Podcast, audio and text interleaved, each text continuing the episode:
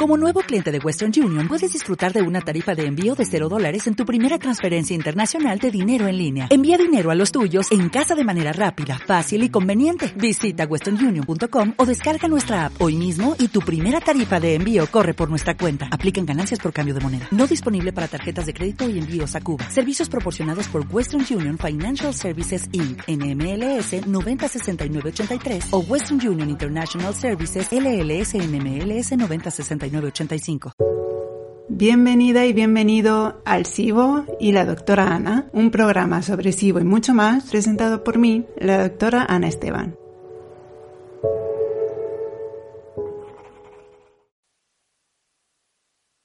Hola amigas y amigos, eh, ya estamos aquí de vuelta, a ver si me aguanta la voz, que la tengo un poquillo eh, estropeada de estos días. Y bueno, hoy vamos a hablar de la diferencia entre sensibilidad alimentaria e intolerancia, porque son temas, no es SIBO como tal, pero sí que son temas que están muy relacionados porque pueden ser eh, causas, consecuencias, como iremos viendo. Y sí que es un tema en el que hay bastante confusión, ¿no? En, en lo que veo yo de mis pacientes y de las redes. Entonces vamos a intentar aclarar un poquito estos conceptos. Em, la sensibilidad a un alimento y la, una intolerancia no es lo mismo. Uno es un problema en el que participa el sistema inmune que reacciona a un alimento y otro es un problema de, mm, de digestión y absorción ¿no? de, de, los nutrientes. Entonces, vamos a empezar hablando de las intolerancias. ¿Qué es una intolerancia? Es la incapacidad que tiene el aparato digestivo de digerir y absorber ciertos hidratos de carbono o azúcares, ¿vale? Hablaré de azúcares, que es un tipo de, hidratos de carbono. Em, cuando nosotros comemos, eh, cuando nosotros comemos en general, eh, la comida va atravesando el, aparato digestivo, el, el, intestino delgado, y ahí hay unas enzimas que van cortando, partiendo y digiriendo, es el nombre científico, pues los alimentos para convertirlos en moléculas pequeñas y absorberlas. ¿Qué pasa cuando hay una intolerancia?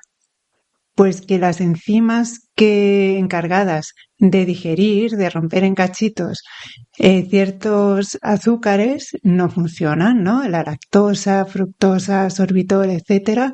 Esas enzimas, que las enzimas se llaman terminando en asa el nombre de lo que cortan, ¿no? La fructasa, la lactasa, no funcionan bien y entonces eh, no digieren y no se absorben esos azúcares. Entonces, ¿qué pasa? Que esos azúcares van a seguir su recorrido a lo largo del intestino delgado y cuando llegan al colon van a ser digeridos, ahora sí, y comidos y absorbidos y de todo por las bacterias, porque a las bacterias les gustan mucho esos, eh, esos azúcares y van a, y van a fermentar eh, y producir gases. Las bacterias cuando comen producen gases. Entonces esos gases son los que van a dar eh, distensión abdominal, dolor, diarrea, etcétera. En una persona en la que no hay intolerancia, eh, los azúcares se digieren bien, se absorben y no llegan estos azúcares al colon.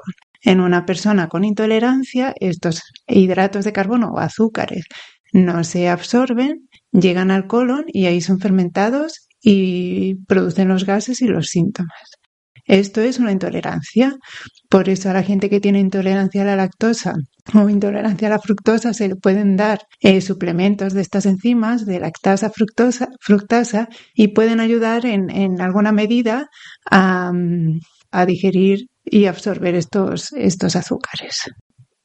Es una sensibilidad. La sensibilidad ocurre cuando nuestro sistema inmune reacciona ante algún alimento porque piensa que es algo malo que viene a hacernos daño. Cuando esto ocurre, se liberan mediadores inflamatorios, eh, histamina, interleuquinas, etc. Y esto va a producir síntomas que pueden ser tanto digestivos, dolor abdominal, diarrea, gases, etcétera, como extra digestivos, eh, dolores articulares, musculares, dolores de cabeza, eh, síntomas tipo alérgico, rinitis, conjuntivitis, insomnio, etcétera, etcétera, etcétera.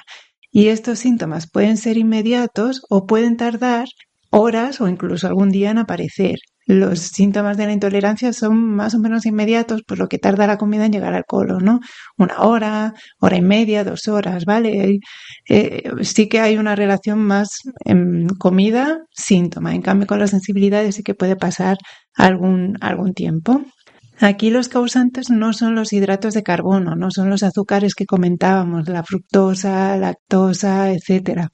Aquí suelen ser proteínas, porque el sistema inmune lo que reconoce y lo que, a lo que reacciona suelen ser proteínas.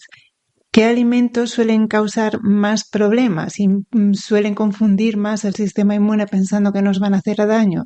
Pues los cereales con gluten, los lácteos, algunos frutos secos, algunas legumbres o legumbres en general, los huevos, esos son los alimentos que con más frecuencia no quiere decir que sean malos y que todo el mundo reacciona a ellos, ¿vale? Pero cuando hay gente que tiene sensibilidad, digamos que estos son los alimentos que más frecuentemente los pueden causar. ¿Por qué? Pues porque tienen proteínas muy grandes, muy complejas, mm, igual son más difíciles de digerir, porque tenéis que pensar que son semillas, em, de una semilla, un cereal, un fruto seco, que son semillas en sí, va a salir un árbol entero. Entonces son proteínas con mucha información. De un huevo va a salir un, ave, un, pollo. De mm, la leche, es el alimento mm, único que va a hacer que un ternero crezca. O sea que son proteínas muy complejas y, y eso puede hacer pensar al sistema inmune que es algo diferente, que es una bacteria, que es un microorganismo que viene a hacernos daños, por eso tienden a ser los que producen más sensibilidades. ¿Cómo se diagnostica una intolerancia o una sensibilidad? Las intolerancias se diagnostican con el test del aliento, similar al test diagnóstico que hablábamos de, del SIBO, es la misma técnica, te dan ese azúcar y van viendo, mm, va soplando en unos tubites y se van midiendo los gases que se producen. Si, las, si tienes una intolerancia, pues te van a dar ese azúcar y cuando llegue al colon, a los 90, 100, 120 minutos, se va a producir hidrógeno y porque las bacterias lo van a fermentar. Es la técnica que se utiliza para diagnosticar las intolerancias.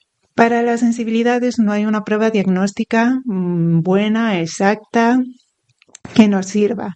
Hay algunas analíticas, algunos test de sensibilidades alimentarias, em, la activación mastocitaria y cosas así, o linfocitaria.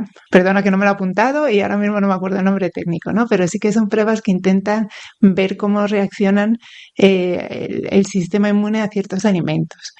Hoy en día sí que es cierto que son pruebas que tienen un poquito de controversia a la hora de interpretar, de, interpretar los resultados. Entonces no son pruebas que se hagan de manera habitual y que hay que tener un poco de mm, precaución a la hora de interpretarlos por eso, ¿no? Porque todavía no hay un consenso respecto a ellas. Básicamente la prueba que se utiliza ahora mismo para diagnosticar las sensibilidades sería una prueba, un test de eliminación provocación. ¿Esto qué significa? Tú retiras uno de estos alimentos sospechosos o todos eh, durante al menos cuatro semanas para dar tiempo a que el cuerpo elimine todos los restos de la reacción que haya podido tener y luego se reintroduce.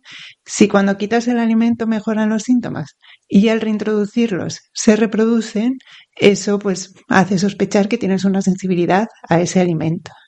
Esto que puede parecer muy fácil y que, bueno, pues me hago el test si tengo intolerancia o hago la prueba de eliminación y veo si tengo sensibilidad, en la práctica no siempre es tan fácil, pues porque hay veces que mm, se solapan estos problemas, ¿no? Puede haber un SIBO que cause sensibilidades e intolerancias puede haber una sensibilidad que acabe eh, inflamando la mucosa y produciendo que haya tolerancia. O sea que en la práctica clínica, esto que es tan bonito y tan claro y tan diferente, sí que igual hay ciertos pacientes que pues se superponen, ¿no? Los síntomas, las causas, los problemas. Entonces, por eso muchas veces cuando tratas un SIBO o cuando tratas a alguien con un problema digestivo, haces una dieta de eliminación de quitar sobre todo los principales sospechosos que son los el gluten, el número uno, y los lácteos en segundo lugar, ¿no? Es decir, bueno, vamos a retirar por lo menos estos alimentos y ya cuando arreglemos las disbiosis, reparemos mucosa y tal, los reintroducimos y vemos qué pasa, ¿vale? Por eso muchas veces digamos que se intentan quitar elementos que confunden y que pueden eh, crear síntomas o que en ese momento sí que estén causando un problema. Em, aquí una aclaración, mm, ya después de haber hablado de lo que hemos dicho, eh, la diferencia entre intolerancia a la lactosa y sensibilidad a los lácteos. La intolerancia a la lactosa eh, es el problema de digerir la lactosa, no los lácteos. La lactosa que está en los lácteos es un azúcar de los lácteos. Entonces, porque mucha gente sí que dice que es intolerante, que es sensible a los lácteos o que ha quitado los lácteos y en realidad están hablando de la lactosa. Entonces, una persona que es intolerante a la lactosa puede y no es sensible a los lácteos, puede tomar lácteos sin lactosa. O puede comprarlos así directamente, yogur sin lactosa, queso sin lactosa, leche sin lactosa, que sí que son lácteos, pero que lo, que le han quitado es la lactosa. O se puede tomar la lactasa. ¿Vale? En cambio, una persona sensible a los lácteos, aunque tome productos sin lactosa, su cuerpo va a reaccionar, porque el problema está en la caseína y en otras proteínas de la leche. Entonces no sirve con quitar el azúcar, la, lactosa, ¿vale? Entonces esa gente sí que no puede comer ni yogures, ni queso, ni leche, ni nada, porque su cuerpo va a reaccionar. Generalmente se reacciona más a las proteínas de la vaca, igual de otros mamíferos se toleran un poco mejor, pero no siempre, ¿no? Hay gente que no puede tomar lácteos de ningún tipo. Y después otra diferenciación estaría entre la sensibilidad al gluten y la enfermedad celíaca que igual en esto hablaremos en algún otro momento. La enfermedad celíaca es una enfermedad autoinmune eh, que lo que consiste es que cuando se toma gluten se aparece un daño muy específico en la mucosa intestinal. La sensibilidad, eh, mm, eh, sensibilidad al gluten no celíaca es que no tienes esa enfermedad autoinmune, no se te daña tanto la mucosa intestinal, pero tu cuerpo sí que reacciona al gluten. Ya digo que quizá hablemos de esto más detenidamente en otro programa, pero bueno, para que vayáis teniendo algunos conceptos así claros. Y bueno, yo creo que esto es todo lo que quería deciros hoy. No quiero alargar mucho más el, episodio porque sí que entiendo que todos estos conceptos pueden ser un poquillo liosos y, y prefiero hacer eh, episodios más cortitos y un poquito más claros que alargarme aquí y acabar todos con la cabeza eh, un poco más saturada. Entonces con esto me despido eh, y nos vemos en el próximo episodio.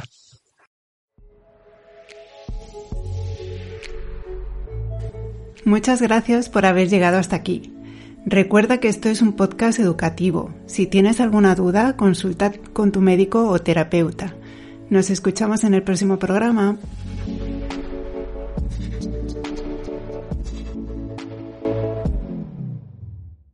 En Sherwin Williams somos tu compa, tu pana, tu socio, pero sobre todo somos tu aliado, con más de 6.000 representantes para atenderte en tu idioma y beneficios para contratistas que encontrarás en aliadopro.com. En Sherwin Williams somos el aliado del PRO.